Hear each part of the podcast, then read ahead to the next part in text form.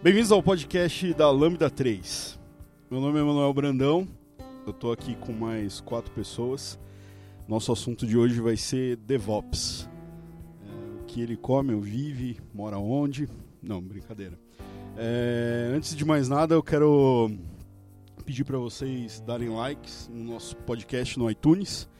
Assine o feed caso você ainda não tenha feito isso, para ouvir no celular, indo para o trabalho. É, Siga-nos nas redes sociais da Lambda 3. E acho que o pessoal me conhece muito aí do E Gomes Brandão do Twitter e outras redes sociais. E eu tô aqui com Abner, sou desenvolvedor aqui na Lambda. Uh, também tenho Twitter, mas provavelmente vocês não me conhecem de lá. Eu sou o Giovanni, é, todo mundo vai falar que tem Twitter. Eu também tenho Twitter. Eu sou desenvolvedor aqui na Lambda também. Eu sou o Gerson, eu sou da equipe de consultores ALM aqui da Lambda.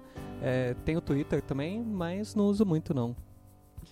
Eu sou o Ender, também sou desenvolvedor na Lambda 3. Eu também tenho Twitter, mas é muito provável que eu e você não vai me encontrar se eu falar o meu Twitter. eu já percebi que eu sou o único old school aqui no negócio.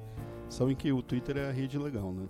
Bom. É, você, você, usa Telegram, cara. Eu, eu uso Telegram mesmo. Quem quiser me encontrar no Telegram é, é E. Gomes Brandão.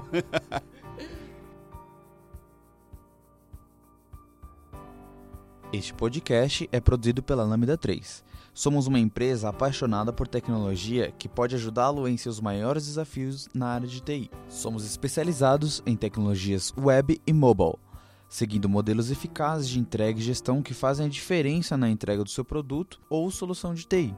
Software sob medida é com a Lambda 3. Nossos consultores em desenvolvimento e DevOps ajudarão sua equipe a tirar proveito das práticas mais novas de gestão e governança. Entre em contato conosco pelo site www.lambda3.com.br. O que, que é DevOps e de onde ele vem? É, isso aí vai ser o nosso início de assunto.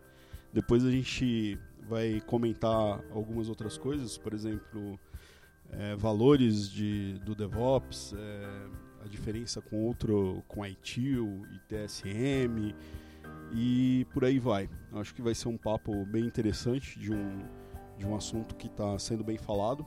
E lembrando, esse é um podcast introdutório, a gente não vai entrar é, em implementações, nada disso. É mais para quem não conhece sobre DevOps ou, ou quer ouvir um pouco mais sobre o assunto. Então, vamos começar? É... eu, posso, eu posso falar só a definição de DevOps está no Wikipedia, a gente segue talvez a partir disso? Pode ser, pode ser, eu acho que então, pra gente a, começar. A gente fala se concorda ou não.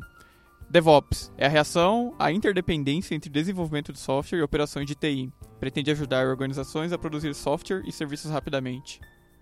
Basicamente é o que muita gente fala, trazer operações junto com a, o desenvolvimento. E, e a gente pode seguir a partir disso? É, seguindo do, a partir de nomes extremamente criativos, criados por norte-americanos, onde eles juntam duas palavras, criando uma palavra nova para significar o que eles querem. Uma língua não dá para ser mais pobre do que isso.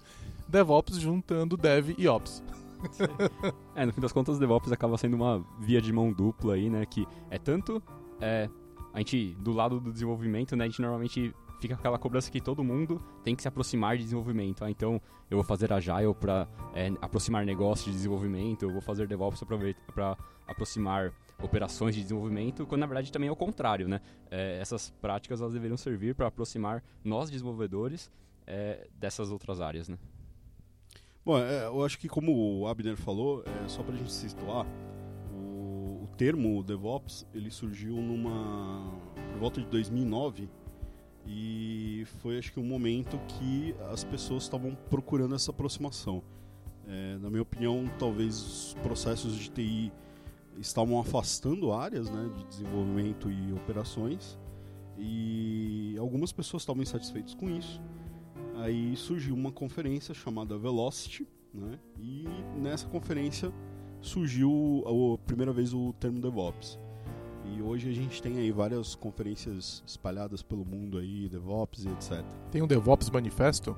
Tem um DevOps Manifesto. Surgiu nessa conferência o É. DevOps Manifesto DevOps Summit. e a DevOps Conference. Quem são os signatários? Cara, eu- eu, assim, ó, é, não tem um, um manifesto, né? Mas eu acho que o que a gente poderia considerar, o que a gente poderia considerar como manifesto é, é um paper chamado de 10 deploys a, a day. É, que o pessoal começou a falar de, ah, eu vou começar a deployar mais vezes em produção, né? E hoje tem muitas empresas grandes que fazem isso, né? O Facebook, por exemplo, o Google. Então você está lá usando uma, uma versão do Facebook e dali a pouco você está usando outra e você nem percebe. Mas vamos, vamos continuar um pouco mais do que, que é o DevOps, né? Então, Tem como ser mais, mais direto? Tipo, a, a DevOps é, é isso ou DevOps é aquilo? Ou não? Pra mim, eu vou, eu vou falar pra vocês o que eu acho que é DevOps. Tá? DevOps pra mim é o, quando você tem o time de desenvolvimento se preocupando com coisas de é, operação, então é, o termo mais comum que a gente, desenvolvedores, usa é com o pessoal que está lá mantendo produção no ar, né? E não só a produção, mas todos os outros ambientes, né? Então, a galera de infra, certo? Que é, a gente, desenvolvedores, geralmente costumam menosprezar, né? Então isso é Ops. E Dev é desenvolvimento de software, né? A parte de desenvolvimento. Então, o que que é DevOps para mim? É quando os caras de Dev se preocupam com essas coisas de infra, ou seja, como que eu coloco a apl- aplicação em produção, como que ela é mantida, como que ela, eu atualizo essa aplicação, etc. E os caras de Ops, de infraestrutura, entendendo como é que Dev funciona e não, tipo, também, tipo, ignorando e odiando esses outros caras. É, eu acho que é um movimento, é, tanto quanto técnico, ele é muito cultural, porque a gente tem um problema de é comunicação com essas pessoas, onde os, o pessoal de operação não liga para o desenvolvimento, eles querem, na verdade, que os desenvolvedores morram, e o sentimento é totalmente recíproco do outro lado. Então, o que, que a gente faz? A gente bota esse pessoal num time multidisciplinar, onde todo mundo um se preocupa com o outro. Eu acho que o resultado é super positivo, porque você tem uma, um time de desenvolvimento que agora está pensando é, os problemas que essa aplicação pode causar em produção, as oportunidades, etc. E você vai ter o pessoal de operação, de infraestrutura, dizendo: olha, isso aqui poderia ser feito melhor nessa aplicação, por que, você não mexe nisso, por que, que você não muda aquilo? Que, e antigamente a gente não tinha como pegar essas oportunidades, né? Então, é, DevOps é, é- é- E e isso vai trazer uma série de oportunidades, que é. Meu desenvolvedor que antes não conhecia é, nenhuma dessas ferramentas, não fazia scripts, né? Então no Linux não fazia, não sabia mexer com Bash, não- ou no Windows não, não conhece PowerShell, se bem que nem o pessoal de infra conhece PowerShell no Windows, é meio vergonhoso isso, que a gente tem profissionais que não conhecem PowerShell na, na infraestrutura do Windows, mas é, é o que praticamente não acontece com Bash no Linux, mas é, fechado parênteses. É, é- é- é ter o pessoal de dev fazendo também os scripts que coloca a aplicação em produção e ao mesmo tempo o pessoal de ops é, ajudando em dev no que for necessário e, e botando o dedo lá e falando, ó, isso aqui não, vai funcionar, isso aqui precisa ser feito diferente. O que vocês acham? É, eu vou bastante na linha do que o, que o Giovanni falou e eu é, acabo indo até, tipo, um passo a mais, porque assim, é, para mim, DevOps, no fim das contas mesmo, é mais uma buzzword para representar aquilo que a indústria de software deveria estar fazendo há muito tempo e muitos lugares fazem isso há muito tempo, que na verdade acaba sendo implementações de práticas ágeis de engenharia que, cara, galera de agilidade fala sobre isso há muitos anos, né? E no fim das contas, DevOps pra mim acaba sendo implementações disso. É, eu queria complementar um pouquinho. É, geralmente, assim, como o meu trabalho é ir na- nas empresas e falar sobre a ALM e falar muitas vezes sobre o DevOps também, e aí é um, é um tema, quem sabe, não é, futuro. Não, não é a mesma coisa? Vamos discutir isso, vamos discutir Deixa pra depois, as essa. polêmicas. Outro podcast. Não, nesse mesmo a gente consegue falar. É, eu vejo muito, muitos desenvolvedores que não fazem a mínima noção da onde a sua aplicação está rodando. Então eu tenho um cara lá que está, por exemplo, no, numa stack Microsoft e ele sabe que é web e tal, mas ele não sabe se a aplicação dele está rodando em uma máquina ou em duas, ou em uma farm, enfim, se, se a aplicação dele é distribuída ou não. E aí eu já vi vários problemas de, por exemplo, uso de session, usando uma session em memória, e aí o cara faz o uso ali da session em memória do, do ASP.NET, e aí ele fala, ah, agora eu quero ir para cloud, né? Vou usar o Azure ali, vou colocar a minha aplicação em várias máquinas e a minha aplicação vai voar. E aí ele vê que a aplicação dele simplesmente não funciona e coloca isso e coloca acaba colocando a culpa na nuvem, sabe? mas ele não se preocupou aonde a aplicação dele vai rodar, né? Ele não está se preocupando com a parte operacional da sua aplicação. Ele só está ali desenvolvendo telas e funcionalidades, mas sem ter esse background. Então, o movimento de DevOps como um todo também engloba isso, né? O desenvolvedor saber aonde a sua aplicação vai rodar e ter real responsabilidade sobre aquele ambiente, sabe? Entender que aquilo não é só culpa do, da operação. Né? Não, não dá para ele falar na minha máquina funciona e em produção não funciona, porque a, a galera de operação fez alguma coisa errada. É, eu gosto bastante do, do, do, conceito que o Abner e o Giovanni introduziu, é, principalmente do que o Abner falou sobre é, é uma buzzword que criaram para um problema. E eu acho isso muito legal porque na área de tecnologia, pelo menos na grande parte da área de tecnologia, co como você faz para as pessoas começarem a seguir é, alguma coisa? Você cria uma buzzword nova, por quê? Porque todo mundo vai querer colocar aquilo no currículo, então as pessoas começam a seguir aquilo. Aí entra um pouquinho no que o Giovanni falou, o, o, problema disso, de você criar uma buzzword nova e todo mundo, seguindo, o, por exemplo, o DevOps, ah, agora eu sou um profissional DevOps. E o Giovanni falou muito sobre DevOps ser uma cultura. O, o que vocês acham sobre as pessoas que, é, é, que buscam cargos de DevOps? Ou, por exemplo, empresas que estão contratando pessoas para um cargo de DevOps? Eu acho que é meio ridículo, né? Porque não é, não existe uma pessoa de DevOps, né? São pessoas de Dev e pessoas de Ops tendo atividades que se aproximam umas das outras. Eu acho que você, você poderia ter até discutir, talvez, não estou assumindo, mas talvez discutir a ideia de um evangelista interno de DevOps, mas isso é um cargo ou é mais uma atribuição que você passa para alguém, provavelmente uma pessoa técnica, né? Ó, agora você é uma pessoa que vai evangelizar a ideia de DevOps, essa ideia cultural e talvez trazer ferramenta, porque não é, eu não acho que é só cultura não, eu acho que tem muita questão de ferramenta sim.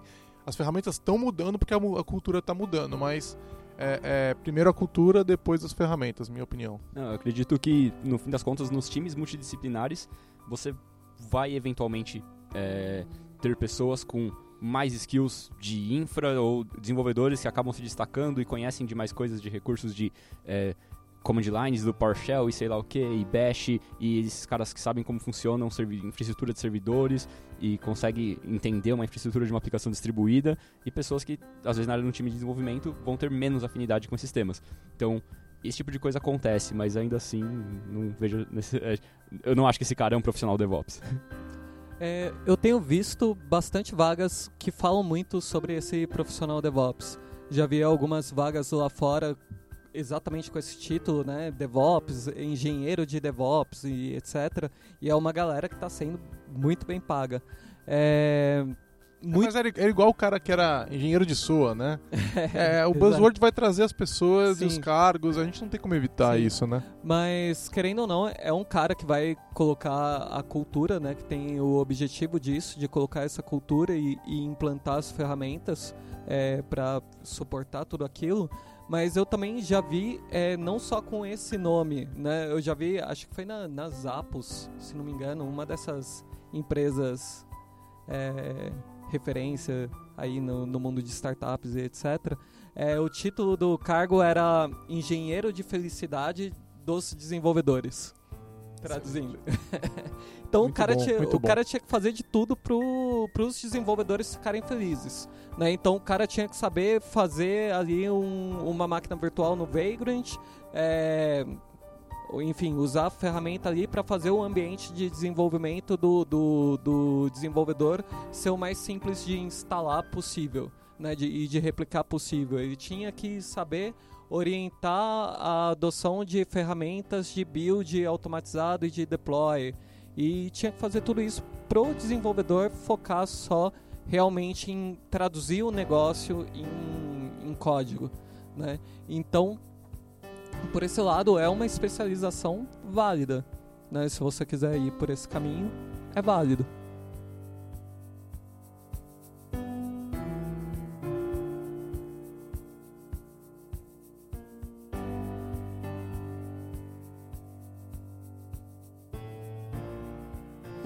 Eu, acho que uh, esse termo profissional de DevOps talvez o, o, seja muito do cara ter o poder de, de o poder ou a, meta de evangelizar.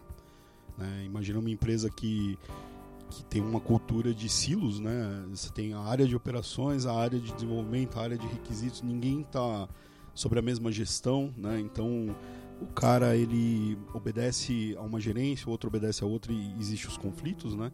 Então esse evangelizador ele vai ter essa missão aí de, de trazer o pessoal junto, né, para conversar. E se for olhar pelo lado técnico, talvez seja o cara que mantenha ah, as coisas funcionando, né? Toda essa infraestrutura aí. Como o Giovanni falou, tem ferramentas? Lógico que tem, né? É, não é só valores e pessoas. Vai ter as ferramentas no meio e alguém tem que manter essa coisa toda aí no, no, no ar, né? E, e aí eu quero perguntar um negócio para vocês. É, acho que a gente entendeu o que, que, que é DevOps aqui, eu acho que está muito parecido o que todo mundo pensa, mas quando a gente fala de fazer eh, desenvolvimento ou produzir código, por exemplo, que cria infraestrutura, ou que ele conheça a infraestrutura, e o cara de operações conheça eh, o funcionamento do software, etc., não rola muito quem mexeu no meu queijo? Acho que rola. E é normal, né? Porque a gente tá. É um problema cultural, né? Então no começo vai rolar muito disso mesmo. E aí que cabe busca pela maturidade, né? Então antes quem colocava em produção era só o pessoal de infraestrutura. Agora você vai ter pessoas de dev é, pitacando né, nesse, nesse assunto aí. E isso vai é, muita gente sentir com o pé pisado aí, né? Então é uma questão de conversar e fazer o pessoal de infra entender que eles têm, eles têm muito a dizer nessa frente ainda e que no final das contas as chaves estão na, na mão deles. Né? Hoje está cada vez menos na mão deles também, porque na verdade está indo para a mão do negócio, né? onde você coloca o processo de release, aonde quem define quando vai para produção é o cliente. Meu projeto é assim, quem define que vai para produção é o cliente. Não tem ninguém de infra envolvido.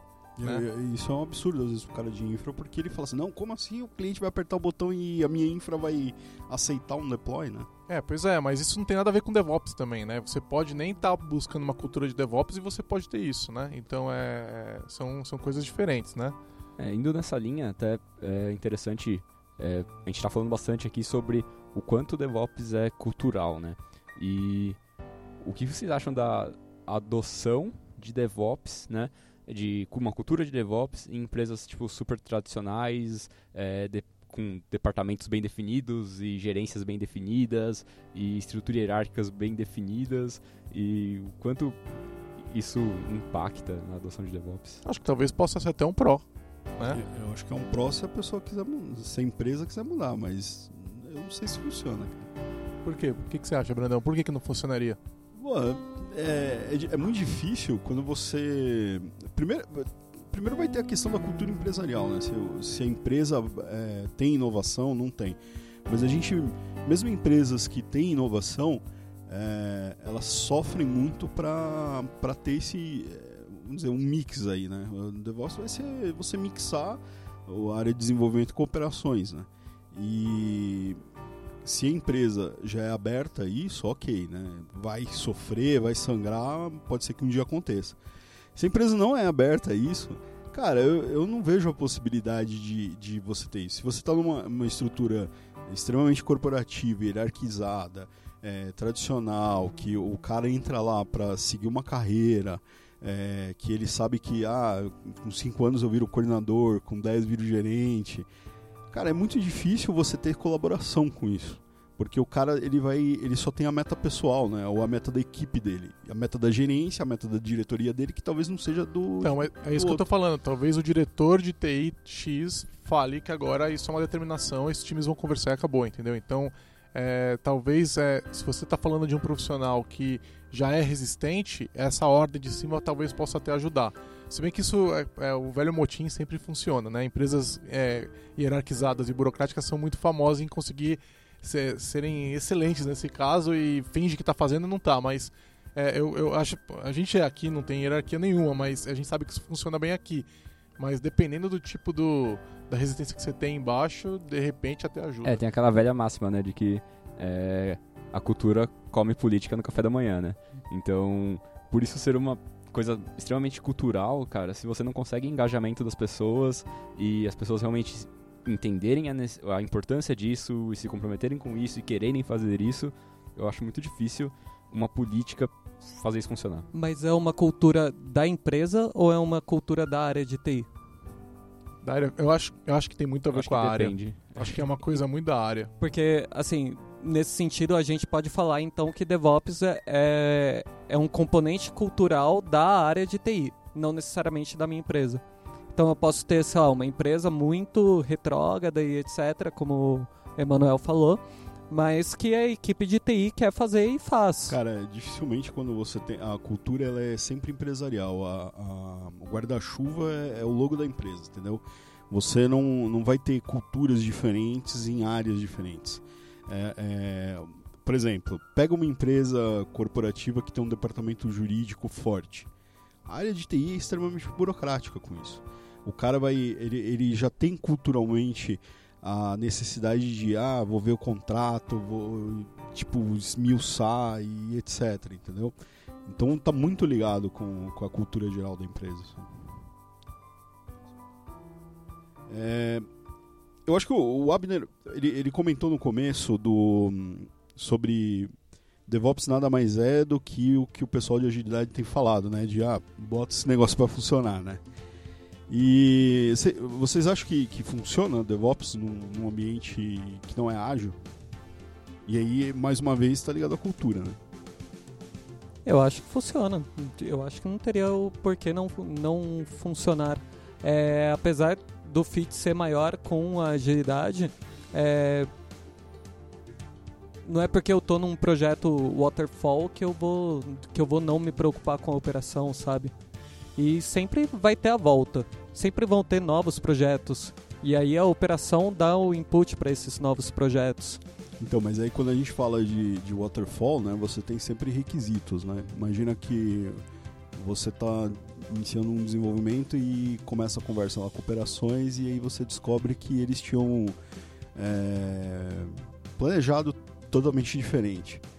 E você vai ter todo um processo para refazer esse ambiente, né? Sim, Toda mas essa isso é infraestrutura. Isso né? não é um problema de DevOps, isso é um problema do processo burocrático do Waterfall. né? É. Então, tudo funciona melhor no Agile. A gente já sabe disso. Isso é só mais uma das coisas que vai funcionar melhor com o Agile. É, você corre o risco de, por exemplo, nesse caso que você falou, de ah, vai ter é, um puta processo pra, burocrático para alguma determinada mudança, que é aquela velha história, vai ser Gmude pra cima e pra baixo, pode ser que chegue um momento em que as pessoas falem, putz, não, não consigo mais fazer Gmudes, estou cansado disso, vamos manter assim mesmo, e tipo, você vai, é, acaba engessando algum dos lados pro projeto poder caminhar, porque senão você vai ficar empilhado em um monte de papel. É, é exatamente isso. A agilidade vai acabar facilitando porque ela fala que é pra gente destruir os silos e deixar todo mundo no mesmo time. Então, de repente, fica muito mais fácil eu ter uma, uma ideia de DevOps é, implementada num- numa, numa operação qualquer, num time qualquer, porque os caras de infra viram parte do meu time. Né? Talvez eles não estejam lá codando o tempo todo, mas eles estão presentes, me ajudando, e isso é bom para o meu time. Então, é, o que talvez num time, numa empresa burocrática que tá lá com o PMI pesando nas costas e tal, eles vão ter que ter um gerente de infra indo lá e solicitando a presença, o cara não vai querer ir, não sei o quê. E se a empresa já é ágil, pô, isso aí é, é muito simples, né? Mas mesmo nesse sentido, se for um, um- se a gerência desse projeto entender que, que o pessoal de infra é necessário durante a fase de desenvolvimento, talvez ela consiga um jeito de encaixar isso e tudo Sim. bem. E aí vai, vai ser DevOps, porque a operação vai estar ali junto com a operação, né? Mas aí, claro, né? É, é algo que vai muito do projeto e de quem está gerenciando aquele projeto. É que aí também existe um, um- uma diferença que é muito. Tem a ver com cultura e com, com, com o próprio processo mesmo, né? É, de, por exemplo, normalmente em, em projetos cascata, co- coisas do tipo, a preocupação sobre, legal, como que eu coloco minha aplicação em produção? Ela acontece no final do projeto, né? Então, a gente vê no mercado de software projetos que chegam depois de seis meses de desenvolvimento e não se sabe é, como vai colocar aquilo em produção. É, e quando você está num, num modelo ágil, num modelo de desenvolvimento é, dessa forma, na verdade, tipo, não, isso é o contrário, né? Tipo, a primeira coisa que, eu faço num projeto é montar um build, um release, para saber como que minha aplicação vai ser deployada. Então, é, essa inversão de valores muda muito, né? Essa questão do DevOps. Cara, eu acho que ho- hoje pra gente é, é impensável, nós que estamos aqui, né, e algumas pessoas que participam do movimento DevOps, pensar que antigamente a galera demorava, sei lá, 10 meses para falar assim: ah, vamos fazer um build aí para ver se o que, que rola, né? É um negócio muito impensável.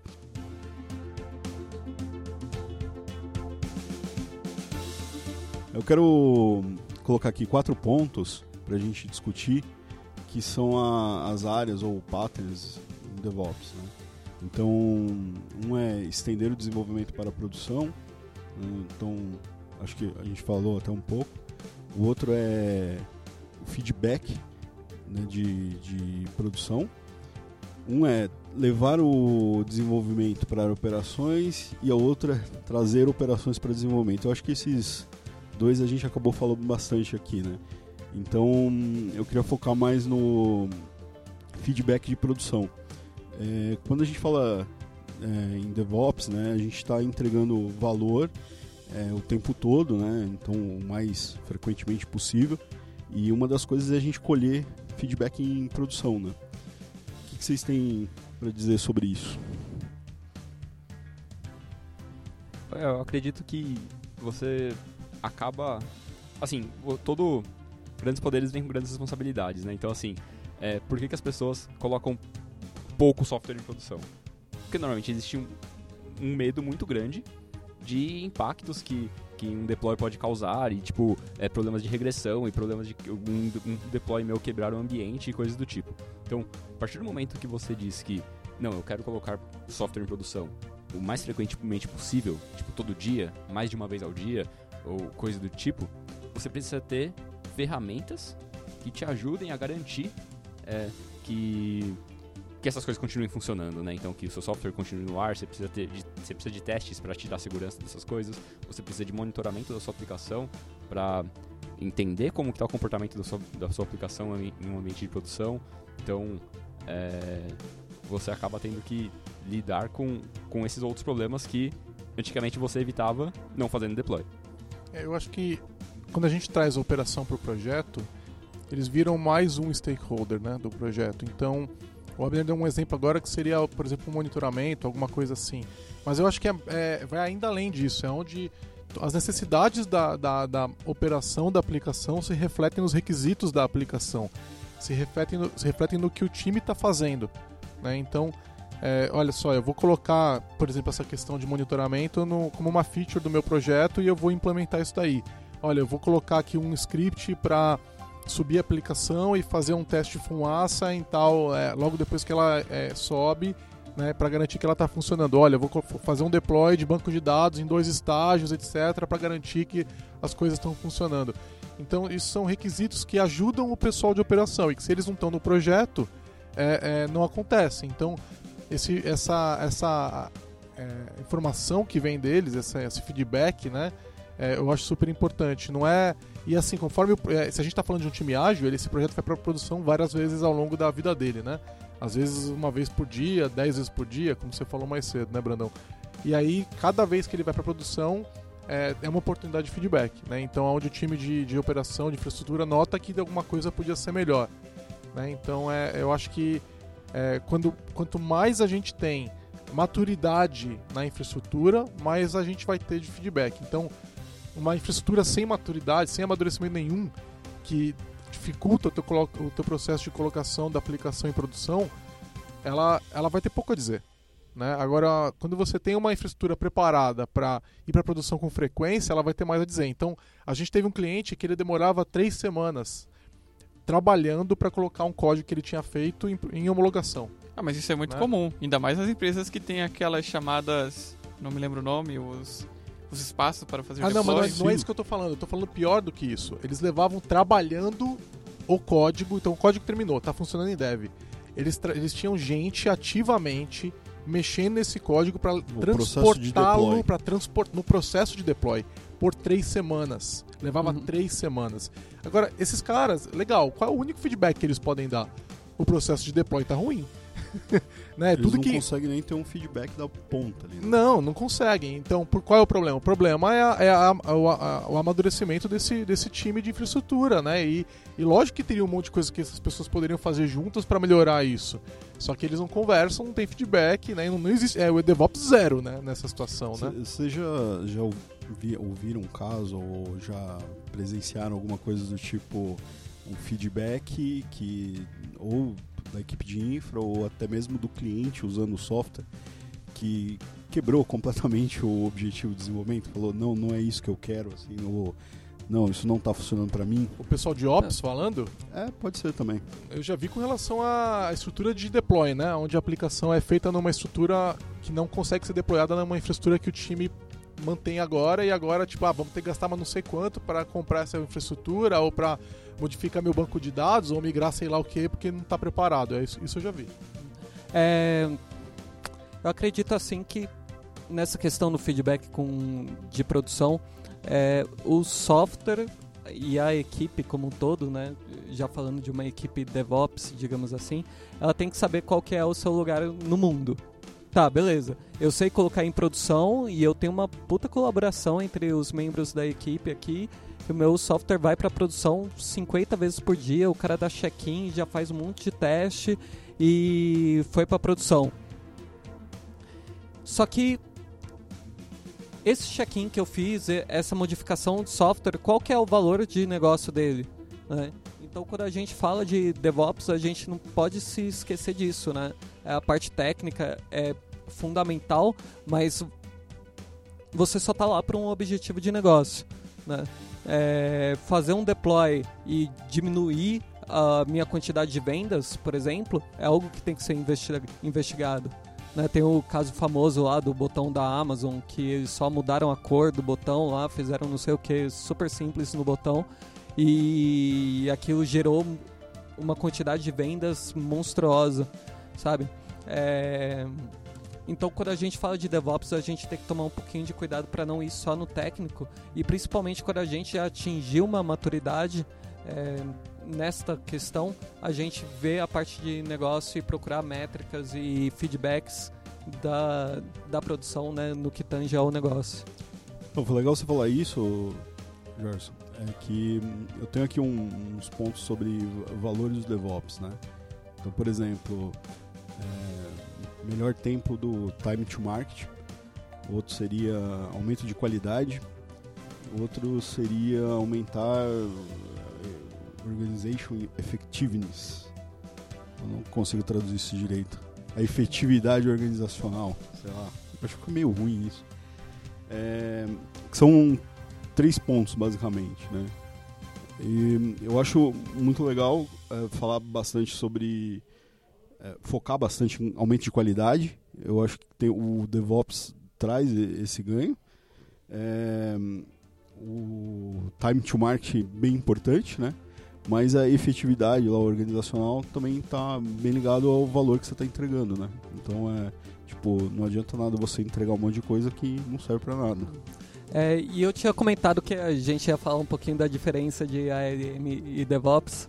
É, e eu acho que reside muito nisso. Primeiro, Gerson, o que é ALM, pra quem não conhece? Ah. A, marca aí, marca aí. ALM, né, Application Lifecycle Management, ele fala sobre como você gerencia o ciclo de vida de um software desde a ideia até a operação né, e voltando para novas ideias. Até o momento que o, que o software vai morrer e é bom que ele morra porque quer dizer que o seu mercado mudou, então você tem novas necessidades, então aquele seu software tem que evoluir ou ele tem que virar outra coisa, ou ele tem que simplesmente morrer por uma estratégia de negócio ou, por, ou pela evolução do mercado que você está ali dentro. Então, o DevOps, para mim, é uma parte disso. É uma parte dessa esteira como um todo, é, desse gerenciamento do, do ciclo de vida do, de uma aplicação. Nesse sentido, eu vejo justamente o que eu estava falando. É, quando a gente fala só de DevOps, muitas vezes a gente está indo para uma parte muito técnica e muito de, ah, minha operação tá boa, tá, legal, sua operação de TI tá muito boa, você desenvolve uma feature que eu te pedi em, duas horas, eh, aquilo lá tá no ar. Pô, a sua efetividade é incrível. Só que tá, tá tendo retorno no meu negócio? O, va- o valor que eu investi, né, o meu investimento tá sendo retornado para mim? É isso que o ALM tenta tenta se perguntar também, né? Dentro de todas essas práticas que eu faço, qual é o valor do todo? né? então, é por isso que vários artigos dizem, e também é minha opinião, é, DevOps é um assunto dentro desse universo de ALM que busca justamente essa integração com o que está em volta e com o real valor do, do software. A ALM tá dentro de DevOps ou DevOps tá dentro de ALM? DevOps está dentro de ALM. DevOps está dentro da LM. Então, é, eu também concordo com o Gerson, eu acho que o- o- isso é uma, uma confusão que o pessoal faz de substituir a buzzword, né? Há uns tempos atrás a gente tinha a buzzword de, LM, né? É, a sendo ALM muito, também é uma buzzword. é, sendo muito ah, divulgada, você tinha que fazer LM na sua empresa. E aí surgiu o DevOps como e e surgiu basicamente junto aí, vamos dizer, com a agilidade, né? Ou aproveitou a agilidade. E, e a galera falou assim, bom, a LM é um negócio corporativista e DevOps é o substitui a LM numa agilidade, né? Vamos dizer assim. E, e é errado pensar isso, né? Porque o DevOps ele está muito ligado ao seu ciclo de desenvolvimento e de entrega, né? De operações e tal. O ALM ele começa bem antes disso, né? Ele começa lá com a visão, o cara que, ah, preciso, eu preciso produzir, sei lá, carro, né? Então não tem nada a ver com software ainda. E aí o cara, ah, eu preciso de uma linha de montagem, eu preciso fazer isso, aquilo, ah, vou precisar de um software nesse lugar, nesse lugar, nesse lugar. E aí você alinha com essa visão, né? O todo até o momento que você fala assim, putz, eu não vou mais produzir esse carro. E aí você morreu, de repente, com esse software que você produziu para essa linha de montagem. Né? Então, o DevOps não é a substituição de ALM. Ele é simplesmente um nome do que já acontecia dentro do processo de ALM, ou até antigamente tinha o é, Develop Life Cycle, de- Software Development Lifecycle, SDLC. SDLC. Né? Eu acho que tá, tá mais para esse para essa sigla aí, né? Do que. É que não tem a ver com Ele- Lifecycle, né? É. Não tem a ver com um ciclo qualquer, tem a ver com operação, com Sim, cultura é e que- ferramenta, né? Exato, ele vai, ele vai trazer lá operações junto e tal, mas não substitui LM. É, essa, essa mudança cultural ocorre dentro de um processo de LM, certo? É isso, né? Que a gente tá falando. Acredito que sim. Sim.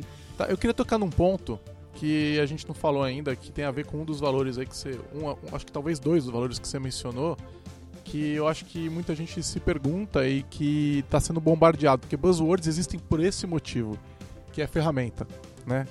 É, buzzwords elas são só words até que algum vendor qualquer, alguma empresa que faz software começa a querer vender algum, alguma DevOps coisa co- é, server. um DevOps Server, um DevOps Operations, né? DevOps 2016, é.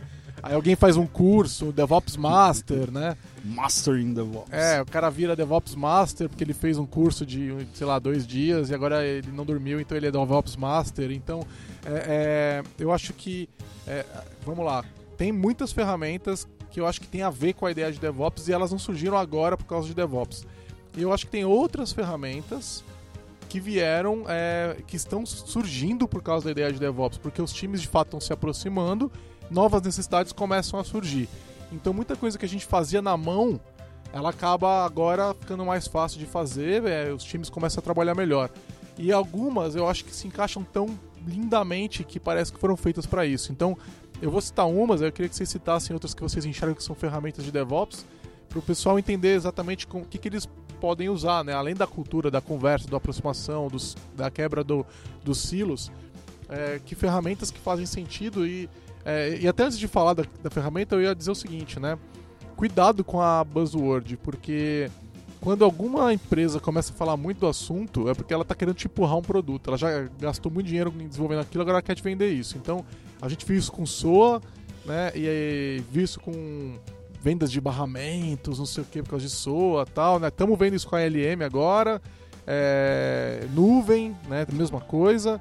Né? Então, DevOps eu acho que é, tem, é mais um perigo aí, né? Então a ferramenta que eu acho que para mim hoje é uma das ferramentas mais interessantes para falar de é uma ferramenta que está tanto na mão da operação quanto na mão do desenvolvedor é Docker. Então acho que assim, poucas ferramentas têm essa potencial de uso tão poderoso na mão do desenvolvedor quanto ela tem na mão do profissional de infraestrutura aqui. E além disso, conecta os dois de uma forma muito interessante, aonde é, é, o, o, profissional de infraestrutura prepara lá a imagem básica que o cara vai usar, joga na mão de dev, dev complementa.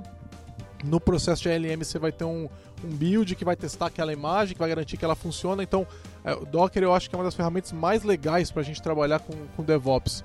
É, queria saber o que vocês acham, se tem algum comentário e qual outras ferramentas vocês têm aí em mente. É, o Docker pra mim é, é a cola que tá juntando tudo no final das contas, sabe? É, me parece que realmente vai ser a tendência daqui pra frente, tipo, já tem muita, muita gente usando Docker, muita gente fazendo coisa em Docker.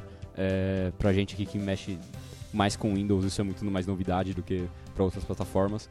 É, então eu acredito sim que Docker faz muito sentido. É, isso que você falou, abre que pra gente que mexe com Windows é, é muito mais novo.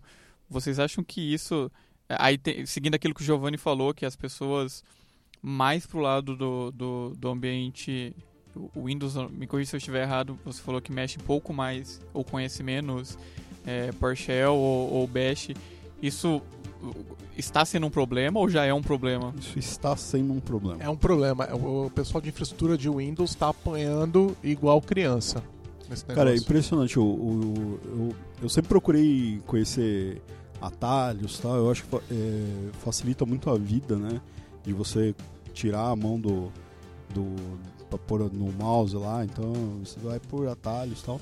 É impressionante que o pessoal de infraestrutura Windows, da pl- plataforma Windows, não vive sem o mouse, cara. Se você tirar o mouse do cara, ele não consegue fazer nada. É, são detalhes programadores também, viu? Infelizmente. É, tá, mas é, vamos, vamos focar nos caras aí. Tá. É, só vamos, vamos, tá muito É porque, é porque assim, ó. vamos voltar, os- pra, vamos voltar pro ponto de é, ferramenta. porque o- o- os desenvolvedores eles ainda codificam, né? Vamos dizer, os caras usam mouse, mas ainda codificam. E o profissional de infra não, cara. Ele não, ele não consegue entender que se ele perder um tempo lá fazendo um batezinho, né? Que já é um negócio velho, né? É, e estudar um pouco de PowerShell vai economizar muito a vida Cara, dele. lá, lá fora, nos Estados Unidos, é, já, se você for olhar PowerShell, é ferramenta de infraestrutura. É, é- é- ele é falado abertamente pela Microsoft, pelos evangelistas, pelos, nas conferências. PowerShell é ferramenta de profissional de infraestrutura. E agora tá virando ferramenta de profissional de desenvolvimento também. Que faz todo sentido, né? Sim, faz todo sentido. É uma ferramenta de. Se você for olhar hoje, todo o processo de automação do Windows é PowerShell. E a E- gente ainda tem muitos profissionais que estão dependendo do, do, do mouse. Agora fica pensando num cara que agora vai deployar um nano server que não tem interface gráfica, né? É, como é que ele vai fazer? Se bem que a Microsoft vai fazer consoles que se conectam nesse cara e vai mostrar uma GUIzinha bonitinha no outro server, né? É, mas aí tira a agilidade da coisa. É, é, só vamos voltar então, voltando pro, pro assunto de ferramentas, né? É, o Giovanni falou sobre Docker. é, e aí, pra mim, é, você tem também todo um outro lado, né? Que é o que acaba suportando isso daí, né? Por exemplo, é, anos atrás, pra mim, era muito difícil você conseguir, sei lá, fazer um, um ter um servidor de build automatizado ou alguma coisa do tipo, né? Habilitar uma integração contínua no seu projeto, é, fazer um deploy automatizado. Então, hoje em dia você tem é, produtos e ferramentas tipo é, SnapCI, AppVeyor, o próprio Visual Studio Team Services, é, que facilitam bastante a nossa vida na hora de criar esses, criar esses scripts e tudo mais. Né? Eu acho que hoje são essas ferramentas é, habilitam, né, é, você criar tarefas aí de DevOps que vão tornar o seu ciclo, a parte de publicação, build e publicação da sua aplicação é, mais tranquilas. É, eu, eu complementaria dizendo que esse trabalho tem que ser feito a quatro mãos, né? As duas mãos de dev e as duas mãos de, de, de infra, né? Então, é muito comum nas empresas, né? O, quem faz isso ser o, cara de LM ou o cara de infra, ou então se não tem nenhum desses é o cara de dev mesmo, mas aí, tipo, a infraestrutura, a pessoa tá, geralmente não tá nem ligando, né?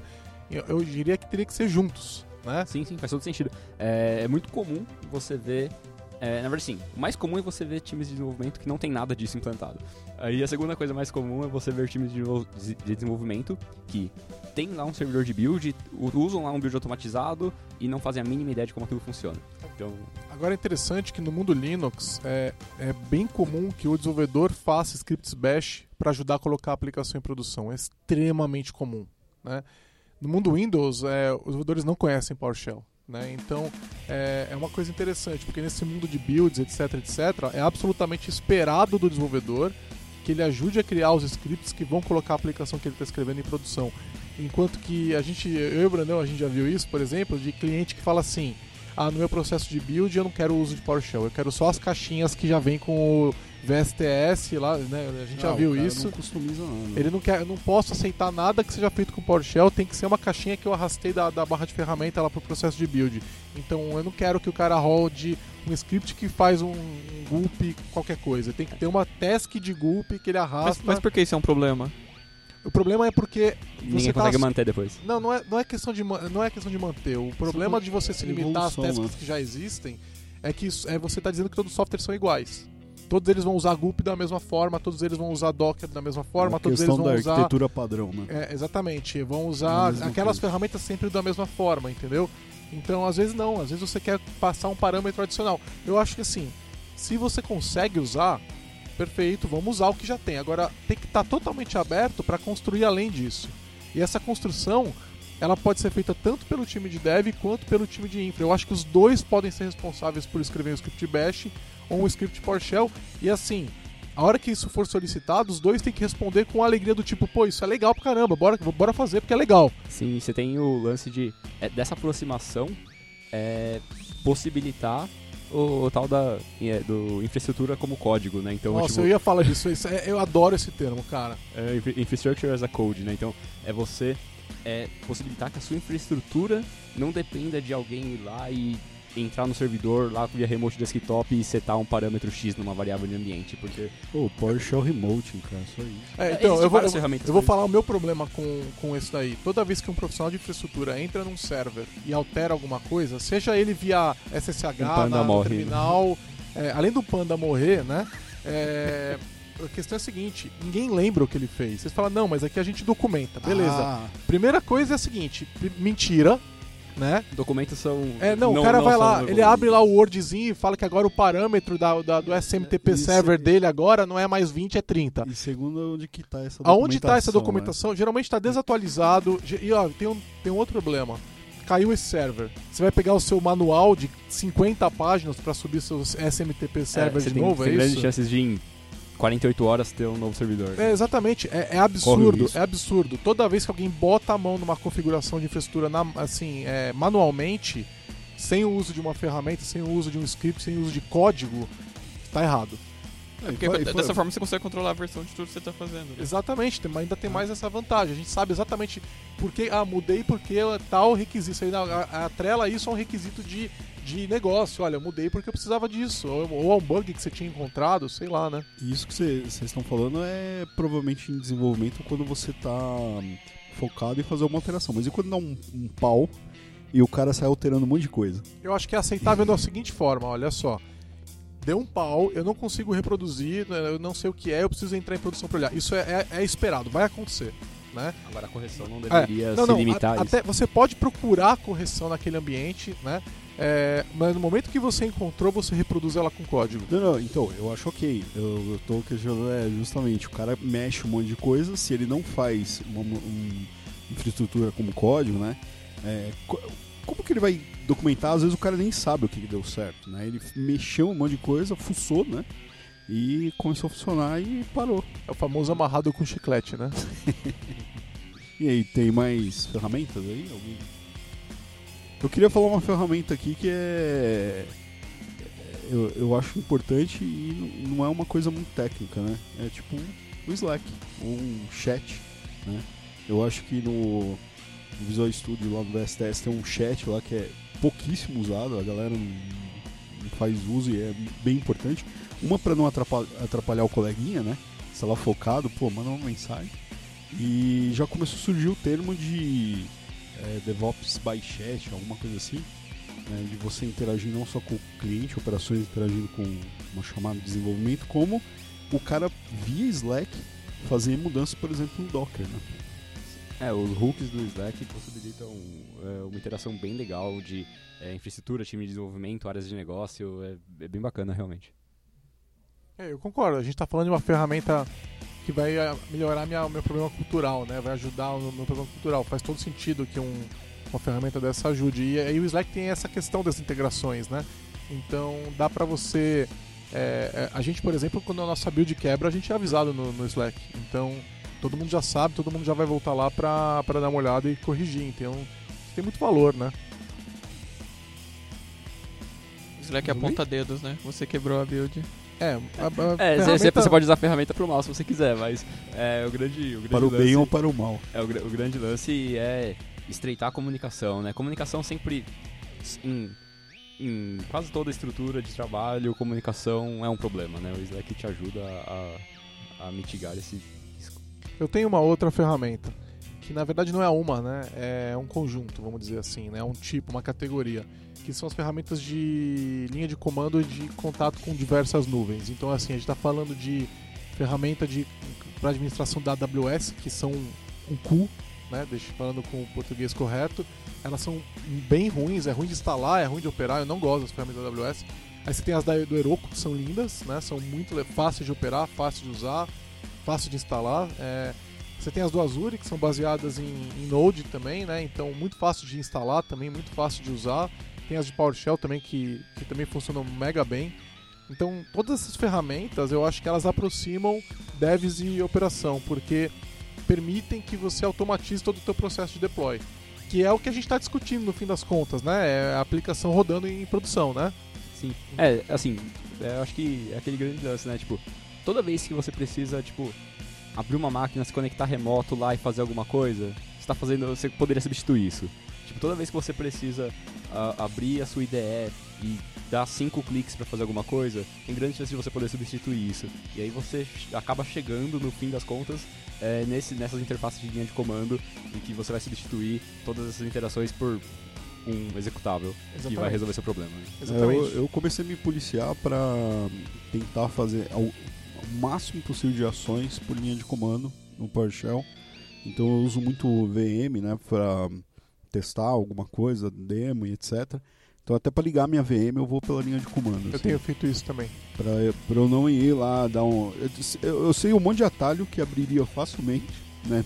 Mas eu tô procurando ir pro. Eu descobri uma recentemente, é, não lembro em que post, que blog eu vi, que era você conseguir copiar uma saída de um comando, você fazer um pipe pro, pra, pro clipboard. Já viram isso? Pô, Você faz é um- interessante. Você hein? faz um pipe para clip, S-L-I-P, e ele já copia a saída daquele comando pro, pro, pro se você desse um Ctrl C para aquilo lá, então você não precisa do, do mouse para copiar aquele texto Ô, que tá no. Não é legal? Ah, isso é é muito muito louco bom. isso aí. É, então, é, é- é muito legal assim, sabe, essa, é- essa, você poder ter essas, esse poder na tua mão. E eu acho que é todas essas ferramentas de command line interface, assim, eu tô falando das de nuvem, porque nuvem tem tudo a ver com como a gente coloca em produção, né? Mas é, todas as ferramentas de linha de comandos acabam sendo também uma, uma, uma, uma ponte pra gente aproximar Dev e Ops, né?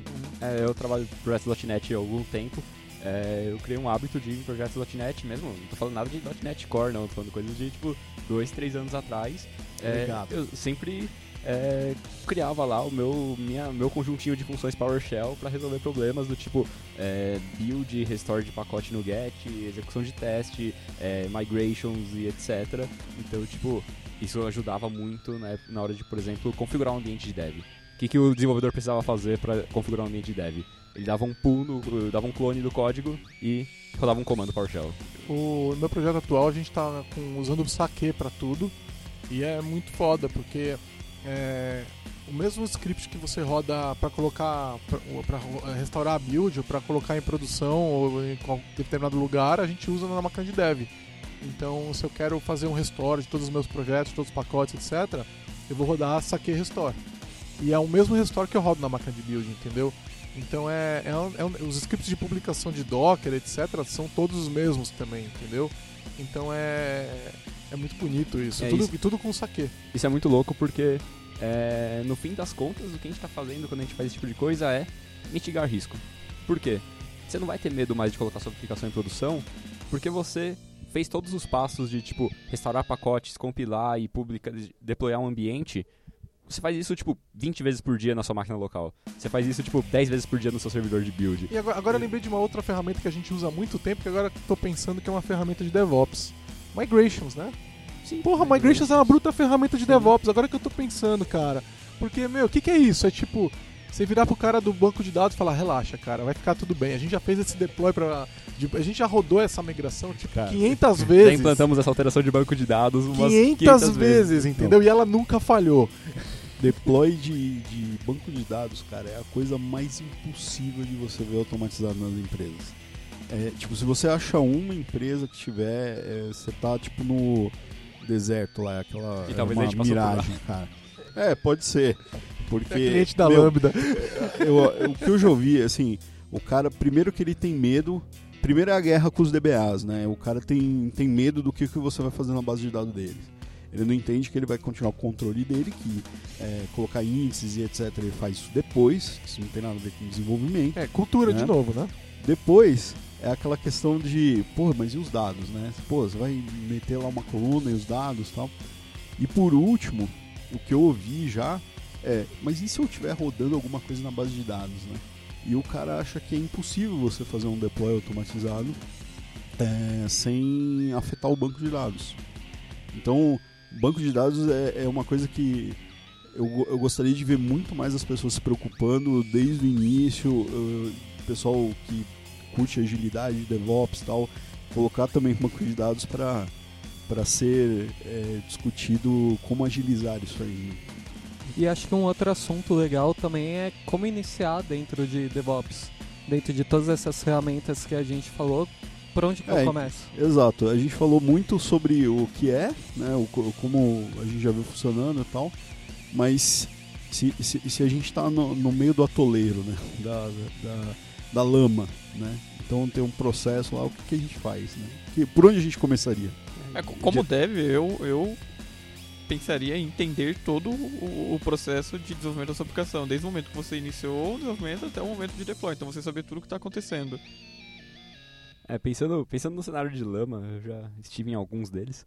É... Abre Bra- Brandão- as dores. É. E Brandão também, né? O Brandão é, É, Mr. eu- Brownfield, eu, né, eu e o cara? Brandão aqui, cara, sem contato. Quantos projetos Greenfields você já participou, Brandão?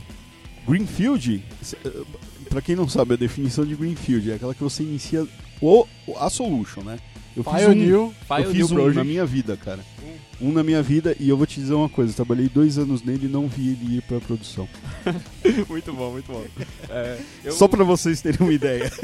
é, eu na minha vida eu fiz um, estou no segundo agora, olha só. Olha Eu só. tô- Nossa, eu já tô ganhou de mim tô aí, evoluindo. ó. Tá no dobro do Brandão. Aí, ó, já é o dobro. É, e assim, o, eu acho que quando você tá no, no Brownfield, né? Você tá na, na, na lama ali, você tá no, no, no difícil, cara, a primeira coisa é, é. Qualquer desenvolvedor que chegar no seu time, ele precisa conseguir clonar o projeto e ele tem que funcionar. Ponto. Tipo, é, ele tem que ser compilável em qualquer ambiente, ele tem que conter as- saber resolver as dependências dele. Você roda uma linha de comando, funcionou. Sim, é, no máximo tipo, você tem que precisar rodar uma linha de comando e funcionar. E aí, assim, provavelmente você não vai achar isso daí numa solução de caixinha. Você vai ter que ir pro PowerShell e você vai ter que scriptar coisas que resolvam os problemas no específico do seu projeto, né? É, sei lá, pô, pode ser que seu projeto, de repente, é, depende de uma configuração de diretório virtual. O, o meu tem um monte de submódulos do Git.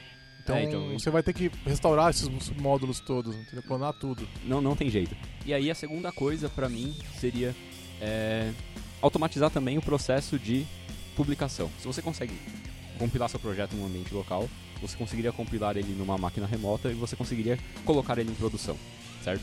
Com isso você elimina o, o erro humano ne- nesses processos, né? Porque assim, a gente erra, ponto. Fim. É, não tem, por mais é, competente que o profissional seja, é, vai falhar. Um, em algum momento o Ctrl C Ctrl V vai falhar. Em algum momento o FTP vai dar uma estabilidade, você não vai perceber que um arquivo não foi. E nesse momento vai, vai dar problema. Né? E, e aí, tipo, com- com, com esse tipo de coisa você começa a. per- perdendo menos tempo com essas tarefas, você vai começar a ter capacidade é, de investir em outras áreas, né? Do, do DevOps em si. Eu acho que outra ferramenta bastante boa para você começar é um checklist simples. Pô, olha ali no seu dia a dia o que você faz várias vezes no mesmo dia. E aí você começa a estudar o como você pode automatizar isso, né? Dadas as ferramentas que a gente falou de Docker, de linhas de comando, é, Windows PowerShell e etc. Então, talvez esse seja um bom começo também, né? É, além de todos esses pontos que a gente falou. Olha para o seu dia a dia e tenta ver o que você pode automatizar, o que se repete. O que, você, o que se repete, provavelmente você pode automatizar. Outro ponto é começar a automatizar o deploy. Mesmo projeto legado, Brownfield, é, pode ser o teu, teu deploy automatizado, né? É lógico que tem aqueles casos, como eu falei, do, do cara que leva três semanas atua, a, é, ati, é, migrando a, a aplicação para pré-homologação. É, mas se você automatizar pelo menos os steps disso, É, mesmo que você você- tenha que fazer manual, já é um bom começo. né? Exatamente. É um, é um- é um- talvez não fique tudo automatizado, mas até você vai até um determinado ponto, aí interfere, daí vai até outro vários ponto. scripts, vai ficar chamando script na mão e tal, mas Mas é um começo. É um começo. É um começo. E isso vai te dar embasamento para você evoluir, né? Tipo, ah, então agora eu sei que aqui, aqui, aqui é um problema e eu tenho que melhorar, né? E se você não está na lama, mas está começando um projeto novo, Não Acho que a entre na lama. É, a e, e um dos, dos atalhos para não fazer isso é. A pri- primeira coisa que você deveria pensar é como eu vou colocar meu software em produção. né? Então, é, o que eu vou fazer para colocar meu software em produção? O que, que eu preciso para isso? Né? Como que isso acontece? E aí, tipo, automatiza isso. Primeira coisa. É uma das primeiras coisas que eu faço. É, eu, coloquei o projeto, eu já coloco alguma estrutura de automatização de acordo com o que o cliente tem. Então o que, que você tem aí? É PowerShell, é Bash? O que, que você usa? Então vamos lá, vamos botar esse negócio aí pra. Né, tipo, legal, faça o build na ferramenta que você está usando, Visual Studio, Eclipse, o que for. Mas vamos fazer um buildzinho aqui na linha de comando, já vamos preparar o deploy. O que, que, é, um- que, que é um artefato? O que, que são artefatos? É uma imagem do Docker, é um binário, é um jar? O que, que é isso? né? Tem um, um livro de um cara do, do, do Google Ventures que ele, ele, ele introduziu um, um termo é, chamado sprint, mas não é o sprint do Scrum, onde ele faz vários exercícios durante uma semana com os times e o primeiro exercício se chama Start at the End. Então você começa pelo final, onde, é, por exemplo, o, o, o que você vai ter na resolução desse problema, por exemplo, daqui uma semana, daqui um ano. Então, se você for pensar em realmente em build e deploy, se você for começar o seu projeto por isso, qual o benefício que vai te trazer você ter isso pronto ao final do seu projeto, durante todo o ciclo de vida do seu projeto? Agora, aproveitar que o Ender tá falando, o Ender é um cara que tá no mobile, né? Eu queria saber assim, é, tem alguma diferença no mobile para pro DevOps assim, porque colocar produção para vocês em geral é jogar numa, numa store ou numa store corporativa. É, muda alguma coisa? O que, que você tem percebido? Tem visto algum movimento nessa frente? O que, que você tem notado? Então, eu converso com, às vezes com pessoas de empresas grandes que não têm processo de deploy au- automatizado de aplicativos. Ele simplesmente faz o build na mão e arrasta o, binário para a loja. É, na Lambda a gente tem um processo automatizado e é a, a, a grosso modo assim é igual ao, ao deploy de uma aplicação web. A única diferença é, é eu não sei se é uma, uma, uma, uma, uma falta de conhecimento minha, mas você tem certificados diferentes para ambientes diferentes quando você assina um- um- uma aplicação mobile. É, então eu ainda, a gente ainda não conseguiu fazer um processo direto para a loja. Você pegar o mesmo binário que foi para homologação e jogar para a loja por causa da diferença de assinaturas de certificados, porque realmente você vai, você tem que compilar de novo para compilar com outro certificado. Então, a gente, a gente resolveu isso simplesmente compilando uma, uma vez não. Quando você faz o build, você compila para os três ambientes. Então, se você eliminar, vamos dizer, eliminei a release, beleza, mas se essa release seguir, né, o binário que foi para homologação, ele vai ser implantado e o binário que foi para produção já está gerado. Não, mas isso a gente faz. Mas mesmo assim é outro build. É outro Não- binário, não, é o né? mesmo binário. Ah, o binário, Talvez você binário possa mesmo, fazer- é, né? Talvez Sim. você possa fazer gerar de, um de passo... web, é- de web é, é o mesmo binário. Talvez você possa Sim, gerar sim, um passo sim. intermediário. Será que dá pra fazer tipo uma compilação até um certo ponto e assinar depois, alguma coisa assim? Eu, eu já ouvi gente que fala que daria pra abrir o pacote e mudar lá. Não dá pra fazer isso? Mas de novo, você tá alterando. É, você tá alterando. Agora, legal, e é, essa é a parte de deploy da app e aí tem uma parte de deploy do server que basicamente deve ser. Aí vale tudo que a gente já discutiu. Sim, Né? é sim. Tá. É igual. Bom, pessoal, acho que para um primeiro episódio aí sobre DevOps, é, é- acho que a gente falou bastante assunto, né? Tem muito assunto aí pra galera correr atrás, estudar, ver. É, eu acho que esses assuntos que a gente falou, eles podem se desdobrar até em outros episódios. Nossa, com certeza. Cada um. É, cada pode- tópico é um É, a gente pode pegar cada tópico aqui, tem episódio de DevOps até o fim desse podcast. Tem um episódio já gravado e publicado de Docker. É, É. um dos primeiros. Pra quem quiser conhecer de Docker. É, muito do que a gente, todo mundo aqui falou de, da importância do PowerShell aí, até a dica, a galera que não ficou sabendo, o PowerShell agora está rodando em outras plataformas que não Windows. Então, se você não conhece outras plataformas, é um meio de entrada para essas outras plataformas, né? E então várias coisas aí. A gente falou muito de agilidade, tem aí podcast de, de agilidade, né? E democracia organizacional Também. puxa bastante. E já tá na pauta, na- tá, previsto a gente gravar um só sobre ferramentas de linha de comando. Então vai ser muito legal. Vai, vai ser interessante. É, de recado final, eu queria dizer que DevOps é militância, tá? Então, assim, se você... Igual Agile, né? Igual Agile. Pra mim, é igualmente Agile, DevOps é militância. Então, é, assim, é bastante esforço, né? Você tem que se esforçar bastante. basta uma pessoa que não liga pra sua suíte de testes, uma pessoa que vai lá e acessa o servidor de produção e joga um arquivo lá pra, pro seu processo ir É, se a pessoa fizer corpo mole, tem que pedir pra sair. É, mesmo a gente tendo todos esses assuntos, a gente falando que pode ter desdobramentos aí, a gente pede para vocês sugerirem assuntos, né? Então, por exemplo, se vocês têm aí, conhecem alguma ferramenta aí diferente de DevOps ou algum processo, etc, ou quer discutir outra coisa, manda pra gente aí que agradecemos. E vocês querem dar alguma dica do pessoal para o pessoal estudar a respeito de DevOps? Teve o DevOps Summit esse ano, né? Teve A o gente DevOps teve. Summit. Foi, os vídeos, a gente publicou os vídeos ou não? Não, infelizmente esse ano a gente não conseguiu gravar, mas Foi- DevOps Summit vai rolar. Vai ano rolar ano que vem de novo, né? Tá. A- a- abril. Meio ano, estamos a meio ano aí. É, né? provavelmente come, primeiro semestre. Tem, tem livro de DevOps já? Livro de DevOps. Tem, tem vários livros. É, eu Você queria... lê um livro de Dev, daí depois você lê um livro de Ops, pronto. Cola o fim da capa de um no livro no início da outra. É, tem um livro muito legal que chama The Phoenix Project. É, ele não é um livro técnico, é uma historinha, na verdade, é uma novela.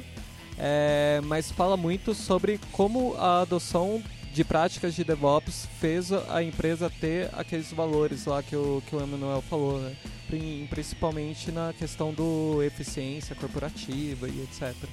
É, então é um livro muito legal. Quem gosta de historinha vai se sentir contemplado. Tem uma tag no blog da Lambda de DevOps, eu acho também. Dá pra dar uma olhada no que a gente está discutindo lá sobre isso, que eu acho que é interessante, né? Sim. Que, onde, onde vocês buscam recursos de DevOps? Quando vocês querem aprofundar, vocês têm ido em algum lugar? Tem algum podcast, alguma coisa? Google. Google. Na maior Ah, parte. eu, já, eu, já vi, eu já vi coisas da Infoque também. Infoque Sim, tem- sim? Porque tem eu legais. Tem bastante, mas eu, eu acho que, como a gente falou, o DevOps é multidisciplina, né? Então não tem, É, eu vai- acho que um lugar. Vai depender né? muito da sua necessidade, do, da do seu ambiente, da infraestrutura que você trabalha, se, O- é, da eventos, plataforma que você está trabalhando. os eventos da Microsoft têm feito, tem falado bastante também. O, no Channel 9 tem coisa pra caramba de, Tem de DevOps. No, no Build teve bastante coisa sobre DevOps também. Inclusive o uma pessoa que trabalha com a gente botou no Slack onde estava acontecendo a DevOps é, Conference, acho que em Chicago, e estava sendo transmitido ao vivo pelo YouTube. Eu não sei se acabou ontem, se tem hoje, realmente eu não consegui acompanhar. Mas provavelmente eles É, vão acho- disponibilizar os vídeos. Né? Provavelmente essas datas não vão fazer o menor sentido pra vocês, porque Ah, é. é Estamos ontem- gravando, ontem- gravando em 1 de setembro isso aqui, então né, vai É, demorar então, um pouquinho pra Quando sair. vocês ouvirem, procurem no YouTube sobre DevOps Conference em Ah, e, Chicago. e acabou de rolar também o evento da, do pessoal do Docker e tem muita coisa interessante ali pra. Só que as palestras estão. Agora, como o Docker já tem um tempo de vida, tá mega aprofundado. Os caras estão tendo um deep dive Tem o Meetup intenso de, ali. de Docker, né? Tem meetup de Docker aqui no Brasil também. É, e já, aqui- é, mas as, Paulo, né? a- as, as, as palestras de Docker nesse momento não são pra iniciante mais, é tudo pra iniciado, cara. Agora, é, eu acho que a gente tá falando aqui um pouco sobre ferramentas e tal. Agora, assim, se vocês procuram conteúdo sobre cultura e importância de DevOps e de- desse tipo de coisa, estudem Agile. Porque, no fim das contas, é, o, as, o, o Agile vai acabar, tipo, te é, obrigando a ter esse dinamismo todo, né? E aí o, o Agile defende esse tipo de coisa com as práticas ágeis de engenharia, que tem, tem questão de integração contínua, continuous delivery, testes automatizados, build, etc. Então, é, DevOps na verdade acaba sendo implementações dessas coisas para resolver os seus problemas do dia a dia, né? É, considerações finais? Alguém quer mandar algum recado além desses técnicos? Bom, é muito Não. pesado falar você não é um profissional DevOps. Você não é um profissional DevOps? É, Cara, não é pesado. Eu acho que é falar a verdade, né? é, eu diria, não se preocupe em ser um profissional DevOps. Né? Se preocupe a, a- se você é de dev, falar com seus amiguinhos, coleguinhas de infra, e se você é de infra, falar com seus coleguinhas de dev. Esse é mais importante. É, exatamente. É, não, não se preocupem com a buzzword. No fim das contas, acho que é isso. É, o meu recado final é não entrem na lama. É isso aí, pessoal. É, obrigado aí pela audiência. Com esse E- profundo ensinamento filosófico, a gente encerra. A gente se vê no próximo episódio do Lambda Cast. Até mais. Olha o cara inventando nome no final, cara. O cara chegou a primeira vez já vem dar um nome pro podcast. Não sei.